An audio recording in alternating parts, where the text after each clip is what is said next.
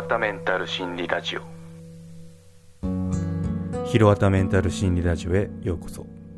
この番組は人生100年時代を生きるために折れない心のためになる情報や心理学で語られている法則などを紹介する番組です。ひろわたメンタル心理ラジオ。はい今回はメンタル不調で視野が狭くなってませんか？ずらしてみると楽になりますよっていうことを取り上げてみようと思いますはいメンタル不調で視野が狭くなってませんか？ずらしてみると楽ですよっていう話ですね。うん。そう。まあ、メンタルを守るために日常的にやってることなんですよね。で、これをちょっとあの紹介してみようかなと思いますね。うん、で仕事などストレスを感じた時って、まあ、もしかしたら今の自分って〇〇ではないかってあの意識していることですね、まあ、この〇〇もうタイトルで言っちゃってるんですけど、まあ、視野が狭くなってないかっていうのを気にするとあのいいですよっていう話になります。はい。そうですね、まあ、テンパってる時視野って狭くなりがちですよね、うん。まあ、余裕がないからもうそれしか見えないとかいうことになってしまいますよね。で、まあ、大体そういった時のあの考え方っていうのはもうこれしかないとかどうしようとかいうような考え方に陥りがちになりますよね、うん、でまあそんな時っていうのはもう自分をあのなんだ幽体離脱して上から俯瞰するぐらいに客観視できればあのいいですよっていう話ですね、うん、一歩引いてみると突破口になったりしますね。うん、そう。で自分の客観視の仕方そんなの分かんない。と何ですか？幽体離脱ってとか 思うと思うんですけど。そう、まあ、これができないから大変なんですよね、うん、でもうなんだろう。結構人事だと思ってしまうといいかもしれないですね、うん、で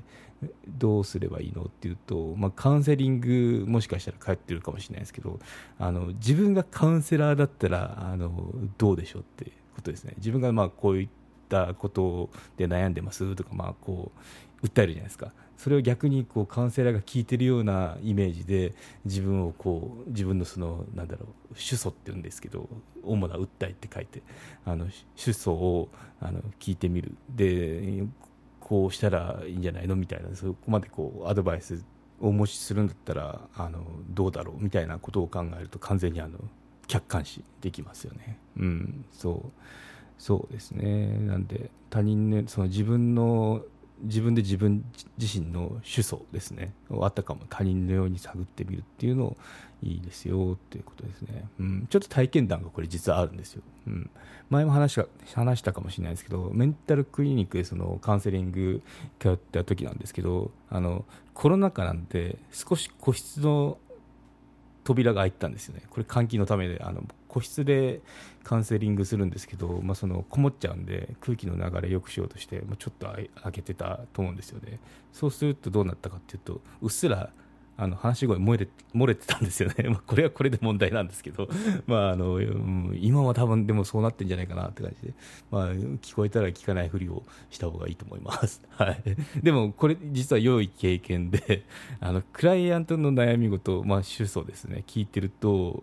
あのそれ今の職場変わればいいじゃんとかなんか当時絶不調だけど自分自身が。もう頭回ってない状態でもそういう他の人の話聞いてたらそうやってこうしたらいいじゃんっていうのが浮かんだんですよね、うん、でやっぱ案の定カウンセラーも同じこと言ってるんですよ。そうやって今の職場あの変えることできませんか？みたいなことを言ってるんですよね。でも本人はいやでも私がいないと業務回ら,、ね、回らないんでみたいなことをあの言い張ってるんですよ。いやいや、あなたバイトでしょみたいな こともあったんですよね。そう話聞いてると、あ、この人バイトなんだっていうので分かったんで、そう結構こう突っ込みどころ、まあ、その本人にとっては本当にそれで苦しんで病院通いしてるんで、あのなんだろう面白がっちゃいけないんですけどそうけど他人から聞いてみるといやいやいやこうそこって違うだろみたいなこう突っ込みどころ満載だったりするわけですよね。うんそうなんで他人からの視点だったらこうした方がいいんじゃないっていうそのアイデアっていうのはこうすんなり浮かぶもんだなって思ってその日のその後に私のカウンセリングがあったんですけどちょっとあのこの出来事を気にしながら 主訴を述べてましたね。最近こういうふうなことしましたとかこう考えてるんですみたいなことを言いましたけどね、うん、そう。でやっぱ渦中にいる人っ気づかないもんですよね。でこれっていうのはその一つの渦中にいる人は気づかないよっていう恐ろしさの例になりますね、うん、もう頭いっぱいいっぱいなんで他のその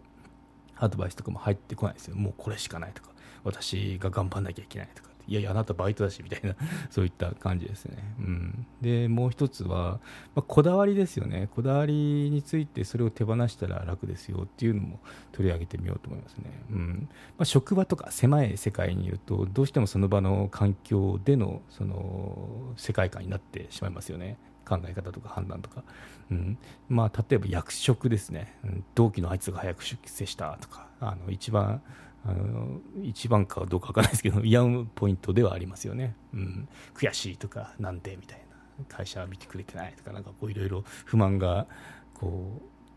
う溢れ出るようなポイントじゃないですか、うん、でも考えてみてくださいっていうところがあの、まあ、役職はあくまでもその会社内のことだってそれは本当にメンタルを病むほど思い詰めることですかと。なんかもったいなくないでしょうかっていうのをあの言いたいですね。うん。そう。最近ちょっと出来事があってアメリカ人の友人からなんか本当に久しぶりメールが来たんですね。もう2年ぶりくらいかなそのくらいのメールでしたね。いきなり来たんでおおなんだと思ったんですけど、うん、でそうです同じ会社だったんですけど会社退職して今アパートを買って大家をやってますよっていうことでもうなんかあの結構大変ですからね、アメリカのその働き方って、本当にめちゃくちゃこの人たち働くなってぐらい、あのなんだろう。100メートル走の勢いでマラソン走るような感じですよね。そそのくらいのタクさってあるんですけどそれ疲れるよねっていうので。で大家になってもう今のんびりこれから過ごそうっていうことを決めたんだなって。あの私は理解しましたけどね、うん、でさらにはなんかヨットまで買ったっていう話なんで、マジかみたいな 羽振りがいいなっていうので、うん。まあ、そのストックオプションとかいろいろあったりしますからね、そんなんで一時金っていうか、お金が入ったのかもしれないし、もともと貯めてたりとか、あと溜まってたから、もうこれで大家になっちゃいとか思ったか分かんないですけど、うん、そう。な感じで、まあ、別なその次の人生のステージを歩まれたんだなって思いましたね。うん、そうまあそのこのパンデミックを収まったらちょっと会ってみたいなっていうことを2人して話してましたけどね、うんまあ、そんな思い出話もしつつまここからちょっとあの思ったのがこのことなんですよね。そのまあ、役職でいうと創業メンバーなんですよね。でその別に役員ではないんですけど結構もうほとんど次役員ぐらいの人なでしたね、うん、で、まあ、中には結構組織もあの日本だと立ち上げのベンチャーレベルでしたけど本国の方っていうのは結構中小企業ぐらいああるがっちりしたあの組織なんで、まあ、その人もいっぱいいればあの役職になりたいなって人もきっといると思うんですよね。なんで憧れの役職にいる人もその中その会社の中にはいると思うんですけど、まあ、それらを手放してもアメリカをなんか旅してる感じだったんですよね。今どこそこいるよとか、あとインスタ見たら結構うろちょろしてんなっていうのもあの分かって、うん、なんでもう結構手放してあの自由な道を歩んでるなっ今まさにみたいな感じがしたんですよね。うん、なんでそのそういった生活っていうのは会社だったら会社の人間で生活してたら気づかないですよね。もうこれしかないとかここでこうなんかやっていくんだっていう風な考え方なんですけどその、まあ、レールレールだとしたらそのレールを外れてみるとなんか本当に自由な世界ってあるんだよって、まあ、その自由にするには大家になるとかそういう風にちょっと頭も使わなきゃいけないんですけどね。うんそうなんでそういったことを実現してなんか本当に ひげもなんか伸ばしてすごいことになってるんですよね写真来たら、うん、まあ流行ってるファッションなのか分かんないですけど、うん、なんか本当に 日本でいうとよ捨て人ですね完全に。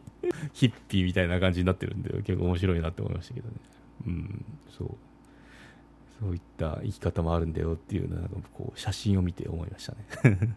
はい、ということで今回のまとめにいこうと思います。はい、今回のテーマ、メンタル不調で視野が狭くなってませんか？という時ですね。うんまあ、そういったそういった時はずらしてみると楽になりますよっていうことを取り上げてみました。はい、で、まあ、そういった視野が狭くなるなってる時のあの状況っていうのはなんか結構こだわってたりとか憧れてたりとかあの、まあ、テンパってたりとか言った時っていうのはあの一歩引いて自分を客観視してみるとあこうすればいいんじゃないかなっていうふうにあのヒントっていうか気づきがあったりするのでぜひともやってみてくださいねっていう話でした。うんはい、なんでそうですねカウンセリング行かれてる方だったら自分がカウンセラーで自分のその状況を聞いてると思ったらどんなあの風にアドバイスするかなみたいな感じでこうちょっと考えてみると面白いかもしれませんね。うん、ポイントはもう自分の